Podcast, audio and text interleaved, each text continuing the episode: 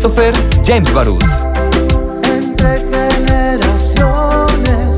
Oh, oh.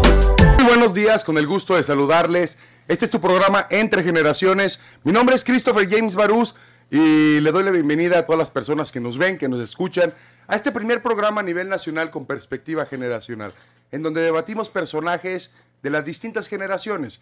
Generación Baby Boomer, que son todos y todos aquellos que nacieron de inicio de los 40 a inicios de los años 60. Generación X, de los que nacieron de inicios de los 60 a inicios de los 80.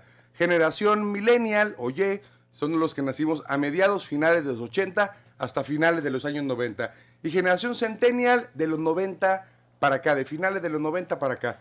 Para lo cual quiero darle la más cordial bienvenida a quien representa a cada una y a cada una de las generaciones, a quien representa a la generación Baby Boomer, ya panelista invitado en otras ocasiones, a nuestro amigo periodista Edgar Peinado. Muy buenos días. Buenos días a todos. Muy, muchas gracias por invitarme. Muchas gracias, Edgar. A quien representa a la generación millennial, también ya panelista e invitado en otras ocasiones. Él es internacionalista, a Francisco Butey. Muchas gracias por la invitación, Christopher. Gracias, Francisco. A la consejera universitaria de la Facultad de Derecho, también invitada en otras ocasiones, quien representa a la generación centennial. Ella es Itzel González. Muy buenos días, Itzel. Hola, buenos días. Muchas gracias por el espacio. Y también a quien representa la generación X, que viene en camino. Y aquí es cuando aplica eh, el que te dicen de allá en producción, estírale, estírale, estírale, estírale. Le doy la bienvenida a quien representa la generación X. Ella es eh, catedrática, maestra, Perla Campos. Hola, muy buenos días. Gracias, Perla. Agarra el aire, agarra el aire, Perla Natalí. Buenos días. Y el día de hoy estamos hablando sobre temas muy importantes de trascendencia internacional, nacional y estatal. La pandemia, el candidato y elecciones de Estados Unidos y la caída en la popularidad o en la aprobación del índice del presidente Andrés Manuel López Obrador. Iniciamos con el primer bloque, escuchando el contexto con nuestro productor y le doy la bienvenida, Omar Juárez. Adelante. El coronavirus sigue su propagación a nivel mundial. La semana pasada, la Organización Mundial de la Salud lo declaró ya como una pandemia. Esto no significa que se modifique la forma de propagación, sino que busca cambiar la forma en que los países afrontan esta situación. Este fin de semana se anunció por parte de la Secretaría de Educación Pública la suspensión de actividades en las escuelas, como medida de seguridad para evitar el contagio. Hablemos de salud, hablemos entre generaciones. Pandemia, hace un mes platicábamos de el tema apenas del brote del coronavirus, del COVID-19 y decíamos eh, si venía de un murciélago, si no venía. Luego una semana después aquí con Butey lo seguimos debatiendo y me acuerdo muy bien que Butey decía tengan cuidado, y le decías a otro panelista, Con el uso de la palabra. uso de la palabra pandemia. ¿Ya llegó? Ya llegó. Ya, aquí está. Edgar, La verdad es que aquí en México y hablando de nuestro país, los que han forzado a los gobiernos a moverse ha sido la sociedad civil y en este caso el sector educativo, ya que fue el primero, el TEC de Monterrey, el que manda que todos sus campus este, cierren las puertas y empiecen aprovechando su ventaja tecnológica a que tengan clases a través de, de las diferentes plataformas que tienen. Después ese mismo día la Universidad de Monterrey marcó lo mismo y por último la Universidad Autónoma de Nuevo León anunció que lo vería para dos días más tarde anunciar lo mismo. Y esto ha sido lo que ha forzado al sector educativo, que son 30 millones de, de alumnos nada más y más de 2 millones de docentes, los cuales a partir de una semana, de la semana que viene, estarán prácticamente detenidos en lo que es una pausa de cuarentena, no un, no son vacaciones, ya ¿Por lo han repetido muchas veces. Porque en Italia lo tomaron como vacaciones y después les fue como en feria. Sí, claro. Perla, decía el secretario de Educación, se adelantan las vacaciones del 20 de marzo al 20 de abril. No son vacaciones. Fijamos una cuarentena, no podemos hablar de que se adelantan las vacaciones, los niños no van al, al disfrute o al gozo de estos días. Los niños deberán de estar en casa, aprendiendo en casa con el famoso homeschooling que hace años utilizan en, en otros lugares del mundo.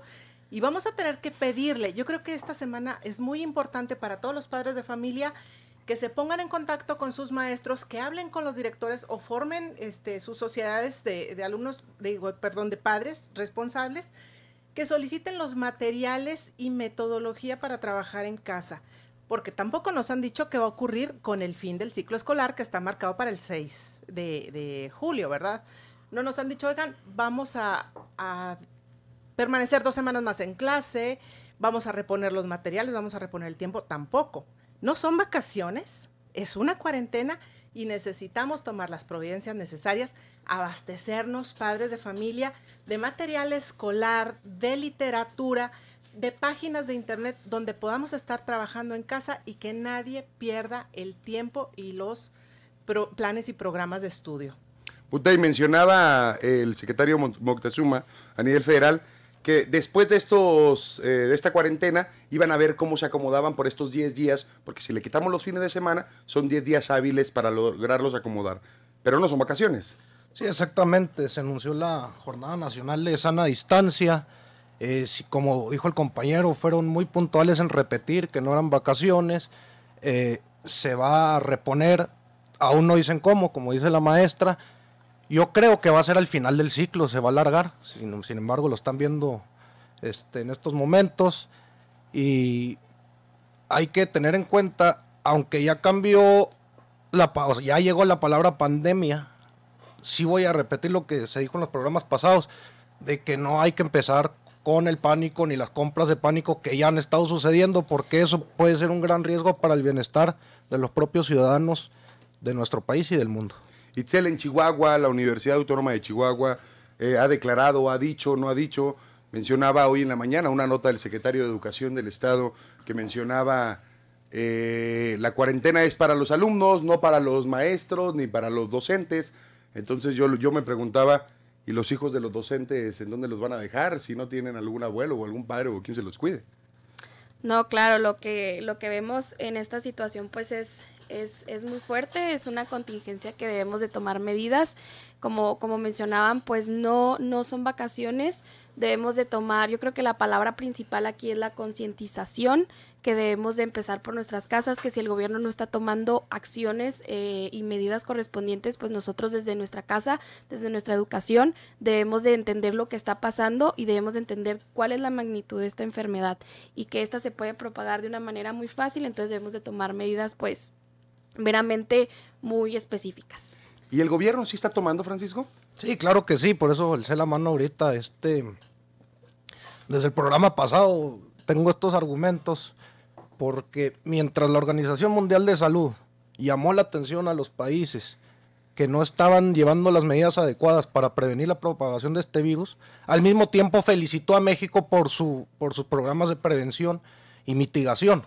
Entonces, la misma Organización Mundial de Salud, mientras regañaba a unos países, felicitó al nuestro. Entonces, es muy difícil decir desde dentro del nuestro que no se está haciendo nada. ¿Se está haciendo algo, Perla? Creo que no lo suficiente.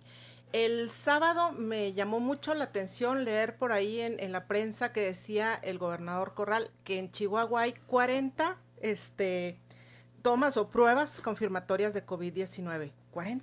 Somos 3 millones y medio de chihuahuenses. Yo creo que deberíamos de, de ver la manera de que el gobierno federal realmente empiece a bajar recursos a los estados para atender esta situación. No tenemos pruebas confirmatorias suficientes. Dicen que hay que tratar la, la palabra pandemia con cuidado, de acuerdo, para no este, provocar pánico. Pero de 194 países ya hay 152 con casos confirmados. Esto es una pandemia y necesitamos tomar todas las medidas necesarias. Ayer estuve viendo un poquito de, de numerología y realmente, dice uno, en China tuvieron 81 mil casos, en Italia 24 mil. Pero si comparas la población de 1.380 millones de personas en China contra los 60 millones de Italia, ¿qué es lo que pasó en Italia? Falta de prevención, falta de medidas. Entonces aquí yo creo que entre más pruebas confirmatorias tengamos, más camas sensables tengamos. Edgar lo, lo comentaba hace, hace un mes también, no hay suficientes camas. No hay hospitales, no hay camas en los hospitales para atender a los enfermos. Entonces, necesitamos bajar recursos y así como otros gobiernos lo han hecho de destinar recursos adicionales para atención médica de su población, México debe hacerlo. México menciona, Edgar, 43 casos confirmados, de los cuales van cero muertes. y cuatro recuperados. Somos de los pocos países que ya dimos de alta a cuatro personas eh, del coronavirus. Mira, aprendiendo de una epidemióloga italiana, ahorita te refresco el dato, ya van más de 60 hoy en la mañana casos confirmados de COVID-19, que es la enfermedad. Coronavirus es la familia de la cual viene, proviene la enfermedad. Ella decía que entre un lapso de una semana y 10 días, agrégale un cero a la cantidad de casos que tienes. Que si tienes 50 cuando empiezas, a los 10 días vas a tener 500 y a los siguientes 10 días vas a tener 5000 que es la manera como se va propagando el COVID-19. Aquí lo que yo no veo es que el gobierno federal eh, le dé seriedad, la seriedad que debe de, dar con el ejemplo. El presidente de México no está dando el ejemplo de, que, de seriedad de lo que tenemos encima. Ese es el problema. Él sigue saliendo, sigue besando gente, mientras a todo mundo el sector salud le recomienda que ya no se saluden y que mantengamos un metro de distancia. Él no mantiene ni los 10 centímetros, entonces Claro. eso es un mensaje diferente, porque de alguna manera, lo quieran unos o no lo quieran, es el líder de en este momento de nuestro país. Y el ejemplo que él dé es el ejemplo que los mexicanos van a seguir. Y él pareciera que lo toma chunga. Y ese es un problema que tenemos porque se aprende más por la vía visual que por la vía de estar leyendo boletines. Francisco, ¿se está metiendo el ejemplo o no se está cometiendo el ejemplo? Bueno, es que yo insisto, dicen que no se está tomando la seriedad necesaria, sin embargo, en el programa pasado platicábamos de la gran herramienta de las mañaneras, que un, compañero me decía que no eran y después dijo que sí eran, ¿va? Y ahorita ya no son solo las mañaneras, sino todos los días a las 7 de la tarde hora de México, ahora son los reportes especiales sobre el caso del coronavirus. Este, sobre el presidente de la República, él sí ha mencionado, o sea, sí, sí reconoce la gravedad del asunto, sin embargo es un presidente que se debe del pueblo para el pueblo y sigue trabajando todos los días. Este no va a parar por ni aunque el enfermo sea él. Él no va a detenerse. Si lo hará por Skype o lo que sea, pero él está con el pueblo como de lugar. Eh, las medidas, sostengo, se siguen llevando. eh, han hecho campañas muy negras, muy, este, muy canallas. Por ejemplo, Samuel García, el senador, que editó dos videos. Uno donde habla el presidente del coron- coronavirus y luego juntó un video donde decía abrácense. Y eran dos conversaciones diferentes. Y eso este, se viralizó. Luego, luego lo compartieron gentes que perdieron su chamba, como Lore de Mola, o este, este, el que dijo que se murió Juan Rulfo cuando se había muerto Carlos Fuentes, este, López Dóriga, etcétera, etcétera. Entonces, hay que tener mucho cuidado de no caer en esas campañitas de engaño que son muy fáciles ahorita con las ediciones. Lo bueno es que con las redes sociales solito se desmiente cuando enseñan que se editaron los dos videos, pero qué rápido se viralizan. Hay que tener mucho cuidado con esa información. Itzel. Ok, bueno, eh, tú dices que el presidente pues eh, es cercano a la gente, yo creo que eso es lo, lo que más lo caracteriza, que es cercano a la gente, pero pues a nosotros no nos interesa que el presidente sea cercano a la gente, a, los, a nosotros lo que nos interesa es que dé resultados, o sea, que, que tome eh, eh, la contingencia y que haga un plan de acción efectivo. O sea, a nosotros no nos importa si está besando medio gente y si es cercano y que, ay, mi presidente lo amo. No. O sea, lo que nos importa es que de verdad tome acciones que tenga repercusiones positivas en la sociedad y no. Si me preguntas a mí si el presidente lo está haciendo, no. El presidente no está tomando medidas eh, efectivas, por así decirlo, y tan es así que el viernes teníamos 26 casos y para el sábado amanecimos con 41. Entonces, ¿qué quiere decir eso? Pues que no se están tomando las medidas necesarias, que lo está tomando como un juego, que ni siquiera él sale a decir lo que se debería de decir, o sea, no nos informa, no estás tomando acciones. Entonces yo creo que, que eso es lo que nos está afectando. Ya para, ay, perdón, ya Sí, para anoche Carla. 53 casos, ¿eh? Ajá, o sea, sí. no- Y hoy en la es- mañana 69. 69. Exacto. Entonces, ¿qué es lo que te dice? Que, que no están tomando las acciones eh, que están esperando a que se muera mucha gente para poder tomar Es muy acciones. O sea, difícil Pero decir ya que está no- regalando boletos del avión. Es muy Exacto. difícil decir que no se están tomando acciones cuando los números que se representan en México son menores al resto de América. No, sí. Este, tenemos en Brasil al presidente fascista Bolórzano que se burló del tema del coronavirus y ahorita probablemente está enfermo de coronavirus. Entonces, Pues tú también le haces caso a las redes sociales, ya salió él a desmentir que ya no salió tiene que no. nada. Ah, bueno, dije probablemente. ¿eh? dije probablemente. Después de que Pero- lo etiquetaste al pobre del presidente, Sí, ya le dijiste fascista y todo. Ah, bueno, es, es que si es fascista Bolórzano, sí, es sí es fascista Bolórzano y eso sí lo sostengo. pero por No, eso dije sí. probablemente. Pero repito, o sea, si los números están diciendo que en América Latina este, México es de los que menos índices tienen. Y si la Organización Mundial de Salud hace un reconocimiento al a las medidas de prevención del gobierno de México, mientras reclama a otros países por no haber llevado a cabo las medidas me- necesarias, ¿cómo vamos a decir que no se está haciendo nada? O sea, el mundo lo reconoce, pero nosotros no. No, no, no, no es, yo creo que no es el tema de que nosotros no lo reconoz- reconozcamos, sino el tema de que literal no se está haciendo nada. O sea, tenemos que verlo como una manera prevención, porque ¿qué estamos esperando? ¿A que lleguemos como Italia? O sea, tú dices que otros países pues nos reconocen, que, que la OMS nos reconoce y lo que sea. A mí no me importa que, que la reina Isabel nos reconozca. O sea, lo que tenemos que entender es que se tienen que hacer acciones y que tenemos que, yo creo que la palabra clave es prevención, para que no nos pase lo que está pasando en Italia. Pero ¿cómo no se está haciendo nada? Vamos a un corte comercial, sigue con el debate, continuamos entre generaciones.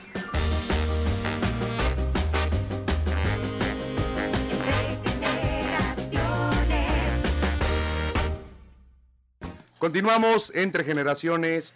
En Estados Unidos, eh, porque luego muchos me decían, oye Christopher, ¿y por qué hablas tanto de las elecciones de Estados Unidos? Vaya, es que no podemos disasociar la importancia que tiene nuestro vecino del norte con nuestro país, eh, porque lo que repercuta ya en las, próximas elecciones del mes de noviembre, mm, a final de cuentas viene afectando o beneficiando a nuestro país.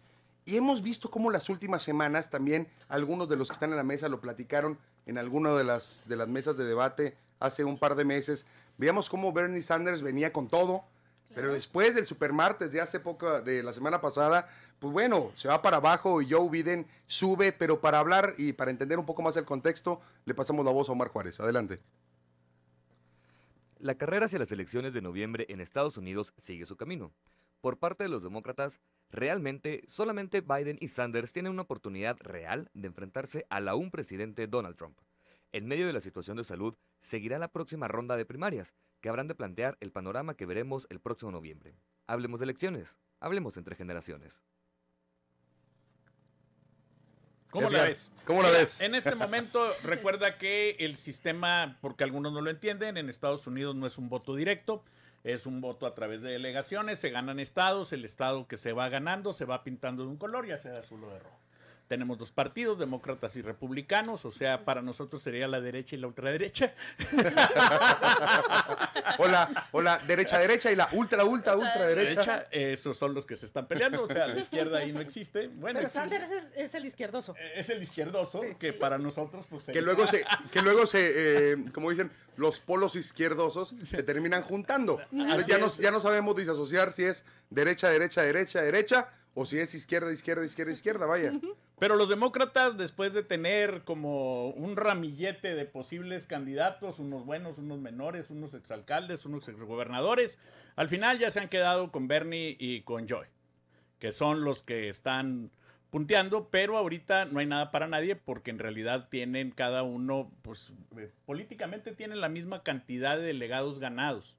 Lo que sigue, y después del debate que hubo en días pasados, que fue por cierto a puerta cerrada por cuestión es. del COVID-19 y nada más se transmitió, es lo que estamos esperando ver cuál de los dos gana la nominación del Partido Demócrata, no, no llegar así muy franco, sino llegar a pelear y sería histórico que Donald Trump nada más estuviera un periodo en el, en- al frente de la Casa Blanca. Solo pa- para recapitular, eh, se necesitan 1.794 delegados, de los cuales Bernie tiene 736 y Joe Biden tiene 890.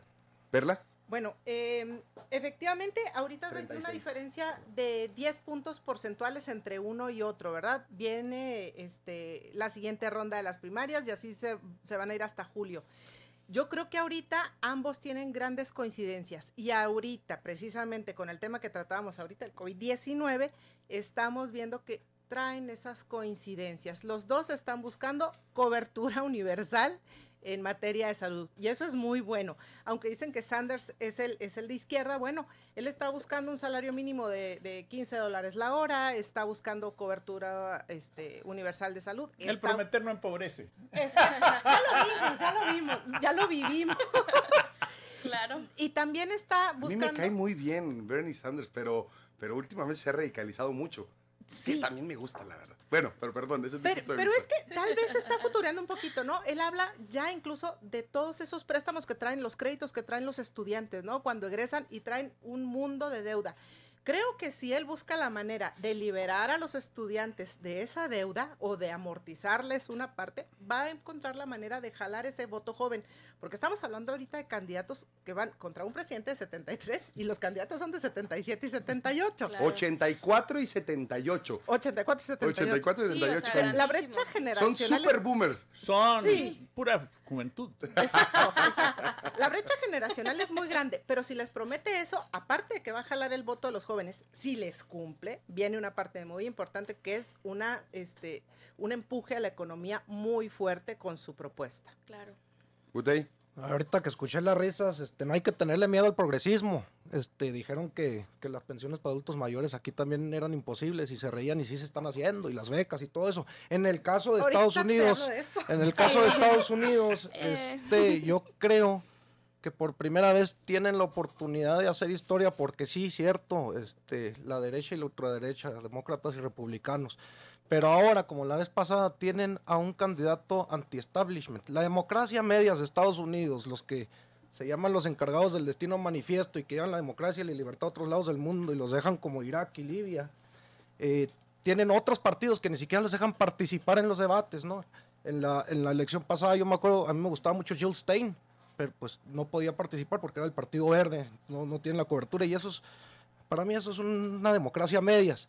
Ahorita con Bernie Sanders, eh, yo veo que hay una verdadera oportunidad de hacer historia con un presidente que se atreve de hablar de revolución social en un país donde estaba satanizada esa palabra, donde está hablando de la, salud gratuita, donde está hablando de, de una vida digna de los trabajadores, de los, de los derechos de desarrollo social, etcétera, etcétera. Y también en política internacional.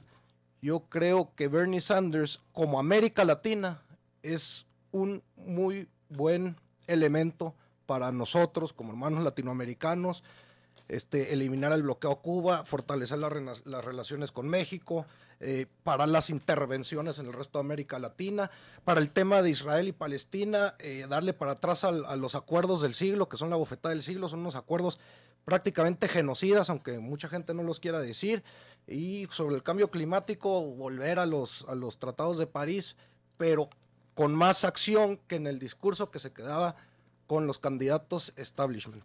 Itzel. Bueno, yo creo que eh, mm, la verdad la situación que ahorita viven los demócratas en estas elecciones pues es como medio complicada. Los dos, eh, por un principio Joe Biden empezaba con una campaña muerta. Todos creían que pues no iba a levantar nada y que realmente no se estaban haciendo las cosas bien. Pero 500 yo- millones de dólares de Bloomberg se la revivieron bastante. Pero bueno, sí. El creo- quinto hombre de los más ricos, De el los más alcalde de ricos. Nueva York. Para que te des una idea, Donald Trump tiene 9 mil millones de dólares y, y Bloomberg tiene 54 mil millones de dólares. Este sí era rico, rico, rico, Era rico. rico. Sí. Mi compadre sí tiene la. Mi compadre. Bueno, ya, ya, ve, ya me perdí. Bueno, Aquí estás, aquí estás. No, sí. Yo creo que, yo creo que algo que hay que enfatizar es, es el resultado que hubo en las primarias pasadas, del martes pasado, lo que, lo que pasó que, que todos creían que era una campaña muerta de Joe Biden. Y pues al ganar estados como Idaho, Mississippi, Missouri y Michigan, que Michigan pues en este punto ha sido como un parteaguas, que la elección del 2016 contra Hillary Clinton pues prácticamente eh, él la ganó. Pero pues se habla de un tema que él la ganó porque pues realmente eso eh, eh, Michigan no quería a Hillary Clinton, entonces hay que hay que reflexionar desde ese punto. Entonces, si ahorita le están dando el voto a, a, a- a Joe Biden, es que quiere decir que pues que Sanders no convencía mucho ni en aquel entonces. Entonces, yo creo que, que Michigan es un parteaguas muy grande. ¿Por qué? Porque tiene más 125 aproxima, de 125 a 136 delegados. Entonces, ese fue un impacto muy grande en donde, pues, en este momento Joe Biden va a la, a- a la delantera.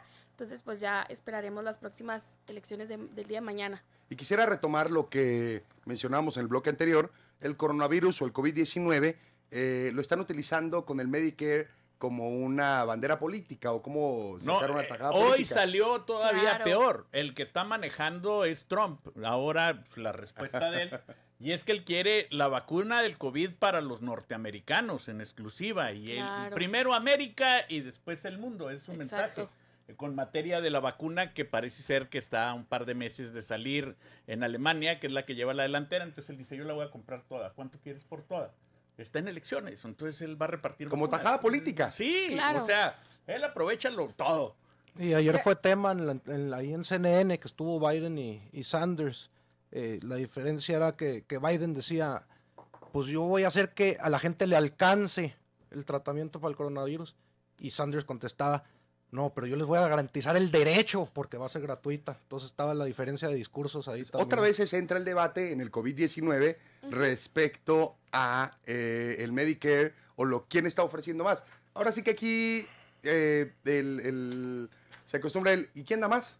¿Y quién da más? Ahorita ya los precandidatos dijeron, hay que sacar al ejército para que ayuden este, en, en- a construir hospitales, a atender pacientes, porque ellos saben y pueden.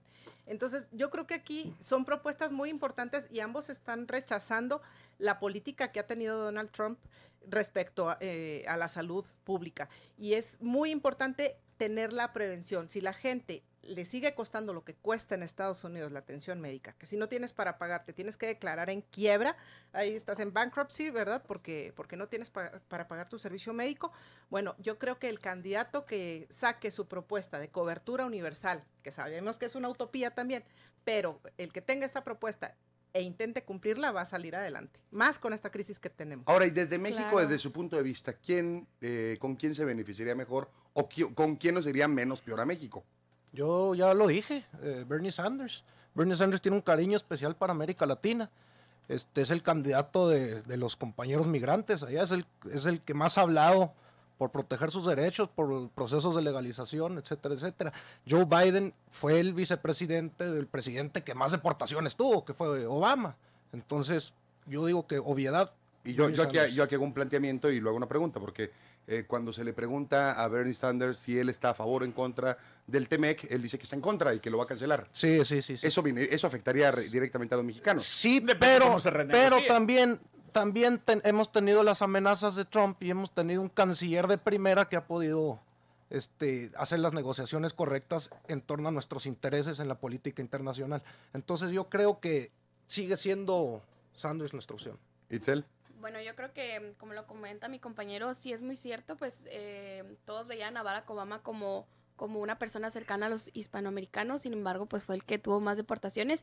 Y algo muy interesante que yo vi en el debate fue que una de las propuestas, de hecho, fue de, mm, sí, una de las propuestas de, permítanme, de eh, Biden, o Biden, es- aseguró que cuando llegue a la Casa Blanca no habrá deportaciones. Entonces fue algo así como que él sabía que trae detrás eso de lo de Barack Obama, entonces que dijo, yo me, yo me cubro con esta propuesta en mi debate. Entonces dice él que no va a haber deportaciones únicamente a las personas pues que hayan cometido algún crimen. Entonces yo creo que eso está como que muy, muy ambiguo todavía. Entonces yo creo que la opción también sería Sanders. Eh, es una gente que los hispanoamericanos lo siguen. Entonces yo creo que pues con él. Mira, el problema que tenemos también es que muchos mexicoamericanos resulta que ahora son republicanos. Entonces, a veces el contrasentido no te lleva a ningún lado. Obama fue el que sacó el- el- la política para defender a los Dreamers. Niños que se fueron de, de nuestro país al país vecino, teniendo dos, tres años, y que han vivido toda la vida ya, pero en una situación ilegal, y no conocen otro país. Y si los regresas a Michoacán, porque no los puedes regresar a Chihuahua, porque muy pocos de los migrantes son de Chihuahua. Claro. Este, no sabrían ni a dónde ir, ni a quién conocer, ni nada. Sería un país completamente desconocido. Lo que Obama hizo fue que a todos los que llegaban muy temprano, pues los devolvía. Y eso es lo que han estado haciendo. Obviamente, dentro de la Unión Americana, lo que hemos visto es un sentimiento antimigratorio. Y eso es lo que no hemos podido manejar. En cuanto a si el Tratado México, Estados Unidos y Canadá es bueno o malo para México, todavía no lo sabemos porque todavía no se seca ni la tinta de lo que firmaron en Canadá. Pero déjame decirte una cosa. Para mí, la peor señal para México fue que estuvieran a un lado de los que firman el tratado por Estados Unidos, todos los sindicatos, el Partido Republicano, el Partido Demócrata, todos juntos, y yo creo que es un magnífico tratado para Estados Unidos. Pero no creo que sea tan buen tratado para nuestro país. Sobre todo si empezamos a tomar en cuenta las barreras no arancelarias que nos van a poner, que ya no las han puesto al limón, al aguacate y al acero, y que van a seguir en ese mismo sentido. Creo que si llega un nuevo presidente norteamericano que quiere reconsiderar el tratado y México se pone las pilas y se pone gallito y les puede pelear, porque ahorita no se puso gallito, ahorita se puso gallinita. Y fue por lo que estamos en este, en este tratado que todos los que lo han revisado dicen, pues por el momento es mejor esto que nada. Pero no estamos en una situación ventajosa, por así decirlo. ¿Perla? Yo coincido con Edgar en el sentido, este, sobre todo de que necesitamos un presidente en Estados Unidos que no tenga esa y no lo dijiste así, ¿verdad? Pero esa fobia hacia los inmigrantes. Necesitamos un presidente que sea más amigo y definitivamente tiene que ser alguien, eh, ya sea Biden, sea Sanders, no importa cuál de los dos, ya en mi punto de, de, vista, no importa cuál de los dos, pero yo creo que alguien que sea oposición a Donald Trump en este momento nos va a dar una, una mejor postura como mexicanos y sobre todo a todos, yo creo que el 50% o el 80% de los mexicanos tenemos un pariente allá. ¿no? Uh -huh. Así, Así, es, totalmente. Y Donald Trump sigue con su propuesta del muro, sigue con su propuesta de darle la cura del COVID-19 a todo el mundo y pobrecer, este, eh, eh, ofrecer o, o venderle eh, esperanza a la ciudadanía con mentiras, pues no empobrece y lo sigue haciendo Donald Trump. Le irá a salir porque si no rompería contra toda una tradición histórica de que no se pudiera reelegir. Claro. ¿Creen que les vaya a salir tanto a John Biden o para, para Sanders llegar fuertes después de esta polarización que se está presentando para poder competir fuerte en contra de Donald Trump y ganarle? Pues con, con todo el espíritu revolucionario espero que sea este Sanders. Qué priista sonó sea, eso, ¿verdad? Sea, sea sí. que sea. Este, sin, no, nunca en la vida. Este. Sin embargo, ¿Qué? Trump sí tiene su voto duro. Este, el voto xenófoba, el voto racista, el voto redneck, el voto ignorante, pues es un voto duro y va a ser, creo que el último, no, no creo, el último presidente no ganar una reelección fue eh, Bush padre. ¿no? Entonces sí, sí es muy difícil que no gane la reelección, especialmente cuando tienen un tema polarizador Claro. como es el de México y Pero, en pero es una Yo creo- cuestión de estrategia. yo ¿no? creo Porque que el voto no tema- es directo. Eh, Sí, aparte, pues hablamos de la, de la democracia a medias, que cuenta más el colegio electoral que el voto de las mayorías. El problema que veo eh, con las elecciones demócratas es que se está pasando lo que pasó en las pasadas. En las pasadas se impuso a, a- a Clinton cuando Sanders tenía más apoyo y él le pudo haber ganado a Trump. Y ahorita que se bajaron Warren, Bloomberg, este, aunque haya comprado su, su entrada Bloomberg, eh, este, el Amy y Pete, este, se bajaron para cerrar filas pro Biden. Entonces está pasando otra vez lo mismo que le tienen miedo al progresismo, ¿ah? porque Pero- todavía quieren los lobbies ellos. Ok, yo creo que yo creo que aquí lo principal va a ser y la jugada que podría hacer Donald Trump va a ser lo del coronavirus, es que también tiene que afrontar esta enfermedad, que también tiene que tiene que hacer estructura para que todo salga bien. Yo creo que por eso también tomó la decisión de cerrar las fronteras, ¿eh? O sea, yo lo vi como, ah, qué padre, es, es una medida de prevención muy buena, pero también lo vi desde un transformo, transform, trasfondo, perdón, político, que decir que, ¿qué es lo que él dijo? Los americanos son lo primero, los americanos tienen que estar bien. Entonces, desde ahorita, aprovechando la contingencia, pues, ¿qué es lo que está haciendo? Pues está diciendo, los, los americanos somos los que tenemos que estar bien, los americanos vamos a pasar de esto porque se merecen lo mejor. Entonces, eso es lo que yo creo que lo que va a ser la diferencia entre que gane o no gane. Cómo y de qué manera va a atacar este coronavirus y de qué manera, pues, va a hacer toda la reestructuración para que esto funcione. Muy bien, seguimos en el debate. Continuamos, vamos a un corte comercial entre generaciones.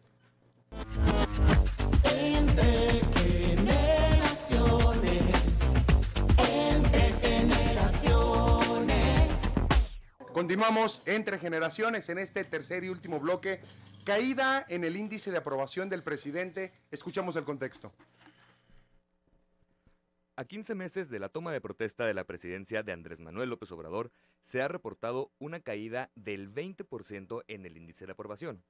Sin embargo, alrededor del 60% de los encuestados aprueban las decisiones tomadas por el presidente.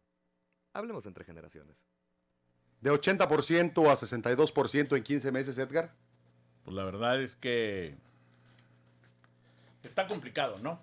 En este momento sí la situación está complicada y se ha complicado mucho más por porque la confluencia de, de- factores entre sí, lo cual ha hecho que México, que no tiene mucho colchón en algunas cuestiones, no por quien lo gobierne ahora, sino porque somos parte de Latinoamérica y nunca lo hemos tenido, estemos en esta situación como de expectativa de ver qué sucede, ¿no?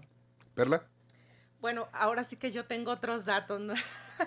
este, Mitofsky ya lo trae en 52% de aprobación. Fíjense nada más. O sea, hemos visto, por aquí- hay encuestas del 62, del 52. La verdad es que la gente se está dando cuenta que votó por una falacia, que votó por una mentira Promesas. por promesas.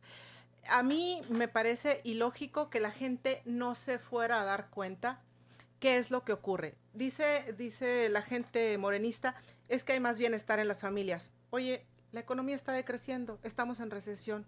Es que la gente está más feliz. No, no, no, un momento. Si baja el PIB, economía 1, vámonos a economía básica. Consumo, inversión, gasto y exportaciones netas. Son cuatro variables del PIB. Aunque el gobierno esté soltando más dinero a las familias para elevar el consumo, no está siendo suficiente. El gobierno está teniendo su ejercicio para pasarlo a programas sociales. Y entonces, ¿qué nos quedan?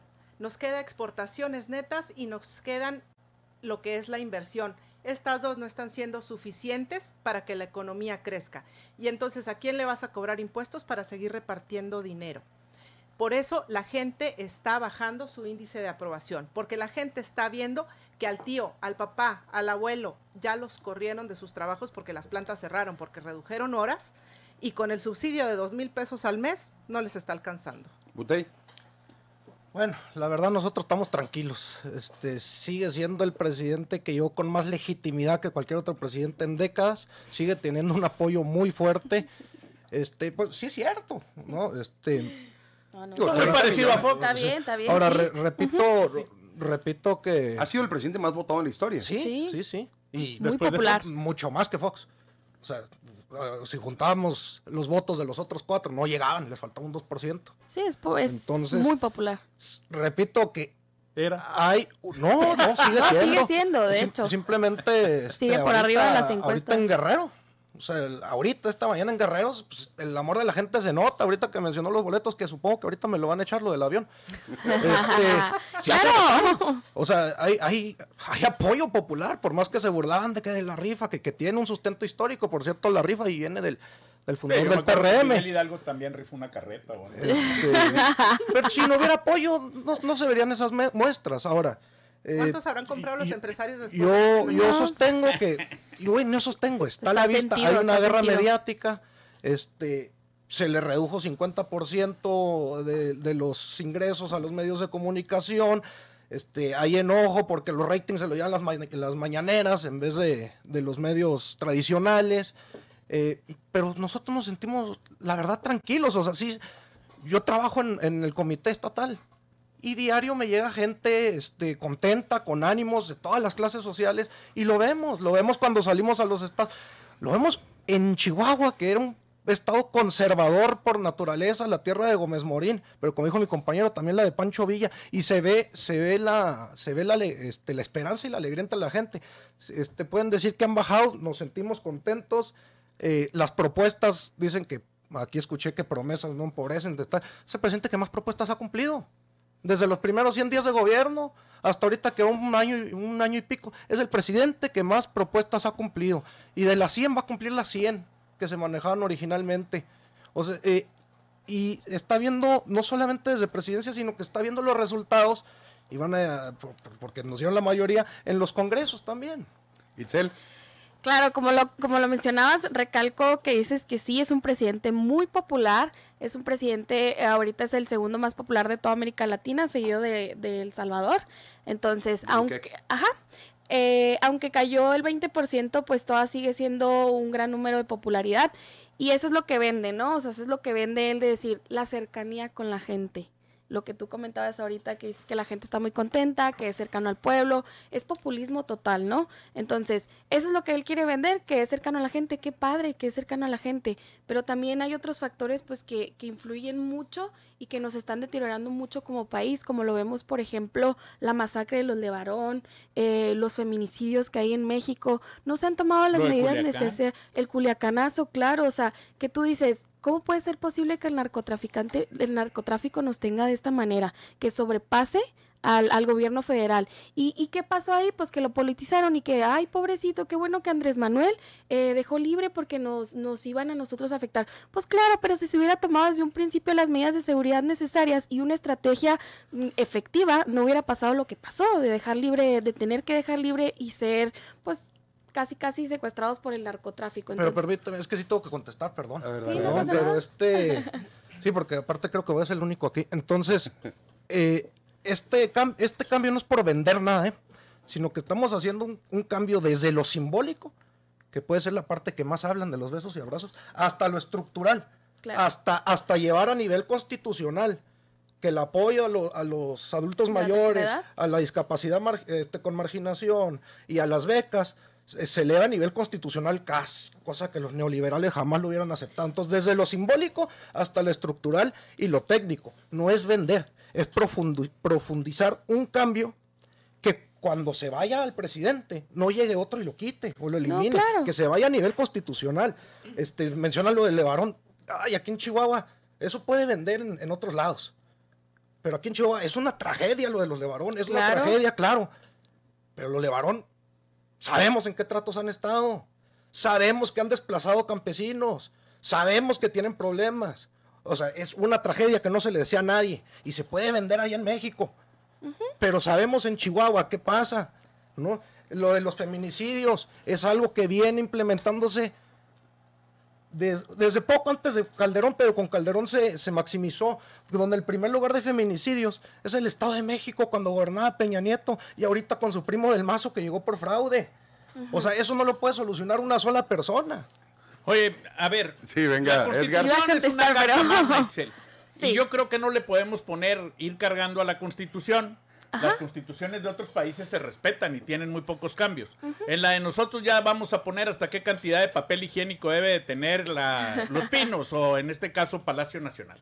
Hay cosas que van en la Constitución, que son los valores elementales que deben de cuidarse y otras cosas que no van en la Constitución.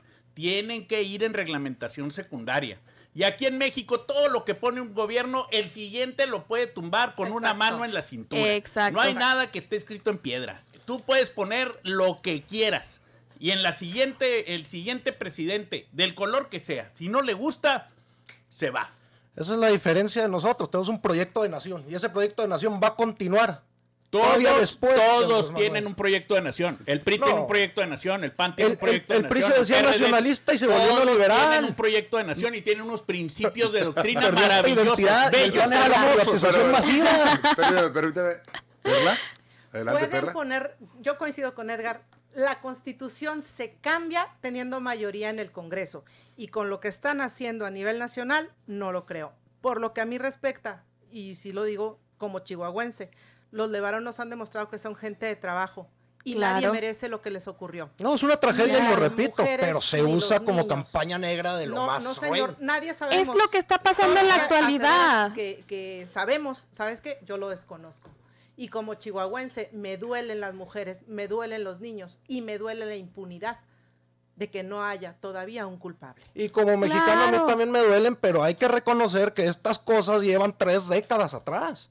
No, los de varón los acaban de no, matar. No, no, no, lo de los feminicidios, lo de los asesinatos. Sí, sí, pero los O sea, de varón los acaban de matar. Los Levarón los acaban Los de matar mataron en y la se- administración se- de López. Y se está usando. los acaban de matar. usando. no los mataron hace Y- 30 años, ajá, ni y- los mató y- Calderón, ajá, ni ¿Y los cuántos mató muertos ha Los habido? acaban de ¿Cuántos matar. muertos Pues, ha de habido? hecho, Se ha llegado a la canallada de 2019 pedir intervención extranjera. Bueno, déjame- Pues eso es traición a la patria. Déjame decirte- déjame decirte que en el entre, que hablamos todos y luego ya nadie nos escucha. Adelante. Déjame decirte que en el 2019 marcó historia por el periodo de más asesinatos en toda la historia. 2019, ¿quién era el quién era el presidente? Pues Andrés Manuel López Obrador. Las cifras no mienten. También con los feminicidios dices, es una práctica que se ha llevado. Sí, pero ahorita las mujeres nos están matando 10 mujeres por día. ¿Y sabes cuál es el problema? Que no somos escuchadas. Ese- ese- esa es la mayor indignación de nosotros, que no se hace nada, no nos escuchan, el presidente no nada más, el presidente nomás sale a decir que va a tener cachitos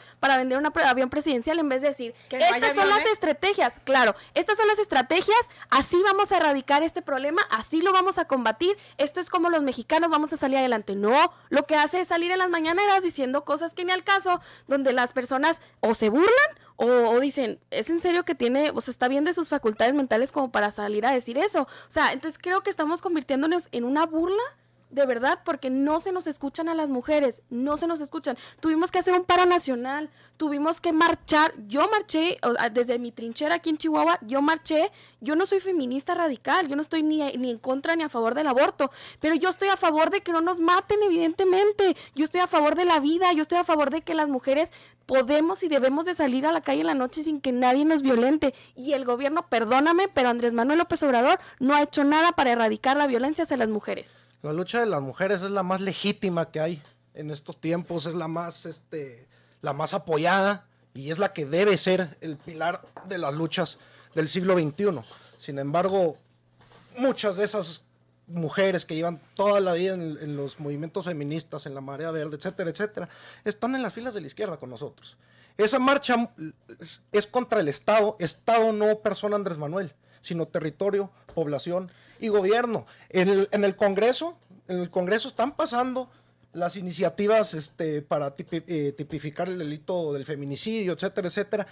Pero hay, hay este, hay De hecho, lo quieren, hay, quieren hay este eh, comisiones y esas comisiones se han frenado más que nada por las presidencias del PAN en las comisiones del Congreso de la Unión, pero las, las iniciativas se están llevando y, la- y en la lucha, compañeros aliados, nuevas masculinidades y mujeres feministas que están del lado de la izquierda, porque históricamente Bueno, pero son mayoría, ¿no? están en esa lucha. Bueno, me dices que lo- la culpa no se lo quieres dejar al lucha- PAN. La lucha se agarra políticamente para atacar a una persona. De repente vemos a Martín del Campo este, el- el- el- luchando por las mujeres cuando nunca le importaron antes. Bueno, un Bueno, segundo, pero un ustedes son segundo. mayoría en el Congreso, o Un sea... segundo, un segundo. Perla. Bueno, independientemente de, de ese punto en particular, yo sí quiero resaltar que la mayor pérdida de popularidad que tiene el presidente es entre mujeres y jóvenes. Claro. Explícamelo. Mujeres y jóvenes, ¿por qué? Porque no estamos siendo atendidos. Este, yo estaba leyendo hace poco que el, que el voto de la mujer hacia Andrés Manuel estadísticamente ha sido voluble, ha sido el más voluble de todos los votos. De los jóvenes lo dudo mucho, este, mismo por el programa de las de jóvenes construyendo el futuro, del cual muchos se han beneficiado, que mucha gente no los entendió o quiso no entenderlos porque decía que era mantener ninis. Sin embargo, si estás haciéndolo para que programa. trabajen o estudien y tienen que mostrar la boleta o tienen que ir a trabajar, pues más bien es combatir, ¿no? Que no haya ninis. Este, sin embargo, sí hemos tenido, pues, se nos llega la crisis mundial del coronavirus, se nos llega este el, el- el movimiento de las mujeres apoyado y, y legítimo. Perdóname, Ah, pero el ah, problema de este lo- señor es que nada es culpa de él. Todo es Nada. externo, todo se lo heredaron. Abrácense, por Pero a ver, pero ¿cuántos años Es de neoliberalismo que fueron? Eh, 30. Permítame, Edgar, por favor. No, la verdad es ¿Cuánto que no nosotros? estar. Estás ahí porque este señor llegó porque él dijo que tenía la solución a los problemas, Claro. no porque sabía los culpables. Los mexicanos sabemos cuáles son los culpables de las broncas que tenemos actualmente. Lo que queremos es alguien que lo solucione. Y eso fue lo que él vendió y lo que él prometió. Y eso es lo que no ha cumplido. Y por eso su aprobación no va a repuntar ni un punto, no va a repuntar nada. Va en picada, va hacia abajo, va de caída. Estamos- Porque está Pemex, que está muerto, y le metió la mitad del fondo de estabilización para poderlo rescatar y ahora resulta que ha tenido la pérdida más grande de su historia. Luego tienes el aeropuerto de Santa Lucía que no se va a hacer porque ya no tienes dinero. Tienes un tren que ya lo frenaron. ¿Qué es lo que está haciendo el señor? Mañaneras. Con eso no se soluciona México. Claro. México necesita soluciones y soluciones de fondo, empleo, recursos, exportación. buen trato, seguridad. Eso es lo que necesita México y eso es lo que este señor no nos ha dado y por eso está en el hoyo. Estamos ahí porque hay un proyecto de nación, no porque haya una varita mágica ni soluciones. A mis 30 años, llevo 16 años en esto, la mitad de mi vida, y yo sabía que no se iba a llegar y arreglar las cosas como varita mágica como quiere la derecha. Una, una Eh, que solucione una, la seguridad, que empiece por un lado. empiece por un una, lado, por claro. eso, por eso. o sea, una, tiene o- dos años, no ha la- solucionado nada, las- ni una. Los temas de seguridad, como otros, se tienen que atacar de raíz. No puedes desaparecer. ¿Cuál es la raíz? No Si ni siquiera la sabe. La pobreza y la marginación, la falta de oportunidades y la desigualdad ¿Y por qué la provocadas aumenta? por el, ¿Por qué la por el neoliberalismo. ¿Por qué la aumenta con el desempleo? ¿Y por qué la aumenta con Ahora, todo? camarada, alzando la voz no me va a hacer cambiar de opinión y equivocarme. No, Bueno, bueno, no, no, no, no, está bien, está bien. No estamos pongo, pongo, pongo nomás dos puntos. Qué buen debate.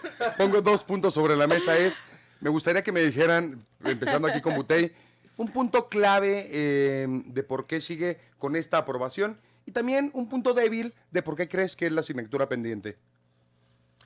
Eh, ¿Qué es lo bueno y qué es lo que falta por hacer? ¿Por qué está cayendo? pues un proyecto de nación que y unas propuestas que se están cumpliendo, que se está viendo ante la gente y un cambio de fondo, como dije, desde lo simbólico hasta lo estructural y lo técnico. Problemáticas, este, eh, fake news, campañas negras, este, reacción. Hay una reacción conservadora y no me pueden decir que no. O sea, de que la hay, la hay. Y se ve todos los días. Este, no van a decir que, que Calderón no tiene su equipo de, de reporteros, que están muy bien pagados y que por lo bueno es que hay programas como estos que invitan a gente de todo, ¿ah? Itzel, punto Bueno. débil, punto este, a clave. favor, podría decir, claro que sí. Pues así como reconozco, así como digo lo, en lo que falla, pues también reconozco en lo que a mi parecer es bueno. Que claro que le ha invertido el tema de los ninis. Eh, que yo creía que era un tema de decir, ay, porque le dan dinero a los ninis y no, no, no, no. O sea, es un tema en los que el gobierno le paga a la empresa para que les den oportunidad para trabajar y que se puedan quedar ahí. Entonces se me hace, la verdad, ese se me hace un programa muy bueno y que, y que sí se puede aplicar lamentablemente no funciona muy bien por, por la falta de información y todo, pero creo que es algo aplicable bueno. Y también algo bueno, pues es que sí ha habido un poco, por así decirlo, en avance la corrupción, ¿no? Que eso fue lo que vendió a lo largo de toda su campaña y creo que sí lo ha estado logrando un poco, ¿verdad? No en una medida muy grande, no se ha notado mucho, pero pues por algo se empieza como, como decía aquí el compañero.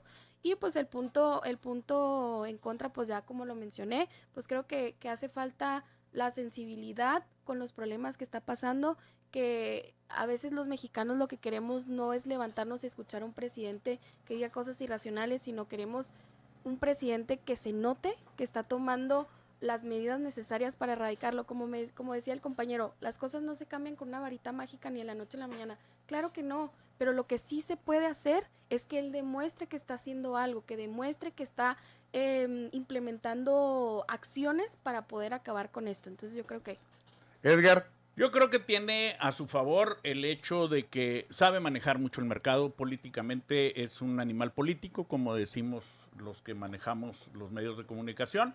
El señor siente la política en la yema de los dedos. Eso lo ha llevado a, a seguir posicionado muy bien.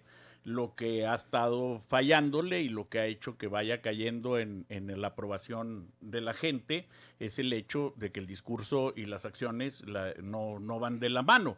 O sea, por un lado dice unas cosas y por otro lado se ven otras. Este, de hecho, te pongo un ejemplo con el coronavirus. El secretario, de, el subsecretario de salud, porque el secretario no sabemos quién es. Sí. Este, el subsecretario Y sale. aparte, sí, sí, hago un paréntesis, mis respetos para el subsecretario de salud, Claro. porque es el que, el que da la cara y el que sale con todo. Sí, y ya está, porque, está ojeroso. porque el secretario no sabemos quién es. No. Pero bueno. Entonces el subsecretario sale y dice que hay que tener una sana distancia, que hay que tener las medidas y por otro lado el señor sale desmintiendo a su gabinete con eso de que él tiene otros datos, pues abrazando gente y teniendo reuniones populares y eso es lo que ha hecho que vaya hacia abajo. Perla, Bueno, yo creo que lo que le ha beneficiado es el programa de, de los adultos mayores. Realmente traen un incremento en el presupuesto del orden del 148%, pero esto le ayuda en ese segmento de la población. Y yo creo que los que estamos viviendo cada día por seguir luchando por las nuevas generaciones, que ya, que ya aún estamos trabajando, ¿verdad? creo que estamos viendo esa gran decepción en materia de salud con el INSABI, donde puso por ahí a un antropólogo, creo, un LAE con, con antropología.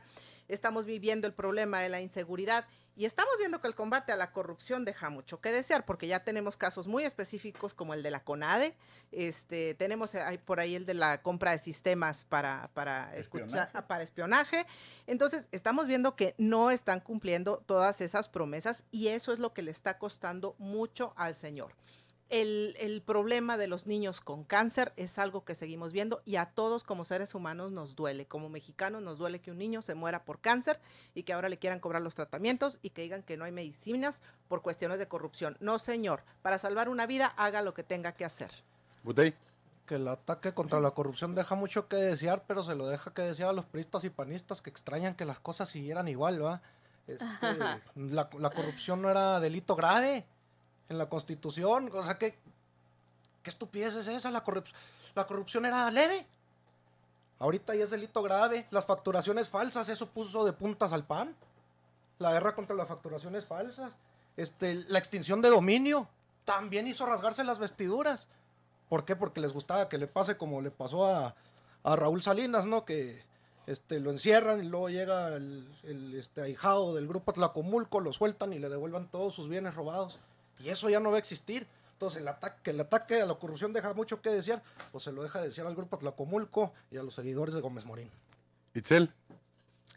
Bueno, yo creo que, pues como, como decíamos, pues sí tiene muchas ventajas y desventajas el presidente, pero yo sigo en lo mismo, o sea, yo, yo quiero resultados, yo no quiero promesas, yo no quiero palabras bonitas de todos los servidores de la nación, yo quiero resultados y creo que los mexicanos es lo que queremos y yo cierro con esto, ¿no? En decir que, que nuestro presidente pues creo que se ha quedado corto en los temas de inseguridad, en los temas de seguridad, perdón, en los temas de economía, como, como comentaba mi compañera, en los temas de los niños con cáncer, el desabasto de medicamentos, la sobrepoblación, en los centros médicos, entonces, pues ya. Como última reflexión, permites, como ay. última reflexión para finalizar el programa, comenzamos. Perla.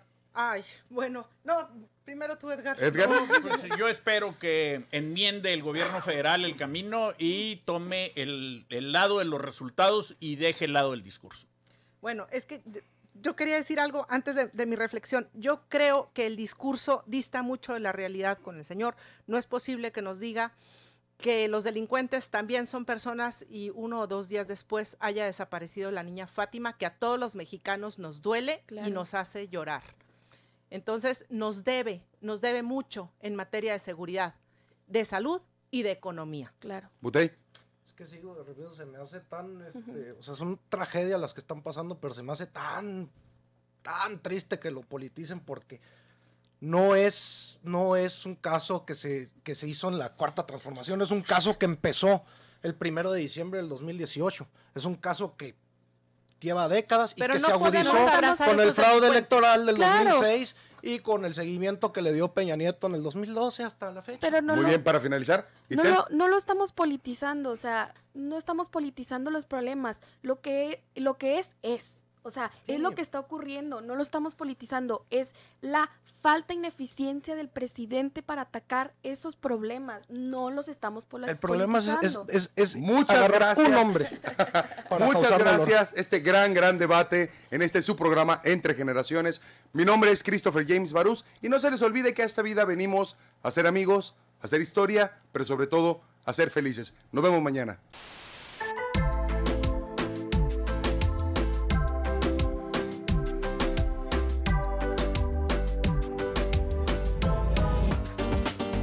De lunes a miércoles de 9 a 10 de la mañana. Entre generaciones, con Christopher James Barús.